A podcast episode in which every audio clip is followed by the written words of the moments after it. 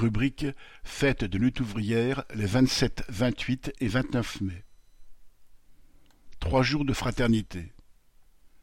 Dans une situation politique marquée par les attaques du gouvernement, la crise économique mondiale et les menaces de guerre, la fête de lutte ouvrière sera une grande bouffée d'air. Ceux qui refusent de se résigner sont nombreux, trois mois de mobilisation contre la réforme des retraites l'ont montré, et cela est une source d'espoir. Ces trois jours d'échange, de joie et de fraternité seront aussi l'occasion de se retrouver pour tous les travailleurs conscients de partager les mêmes intérêts contre leurs exploiteurs, par-delà les frontières, les mêmes idées communistes, internationalistes et révolutionnaires.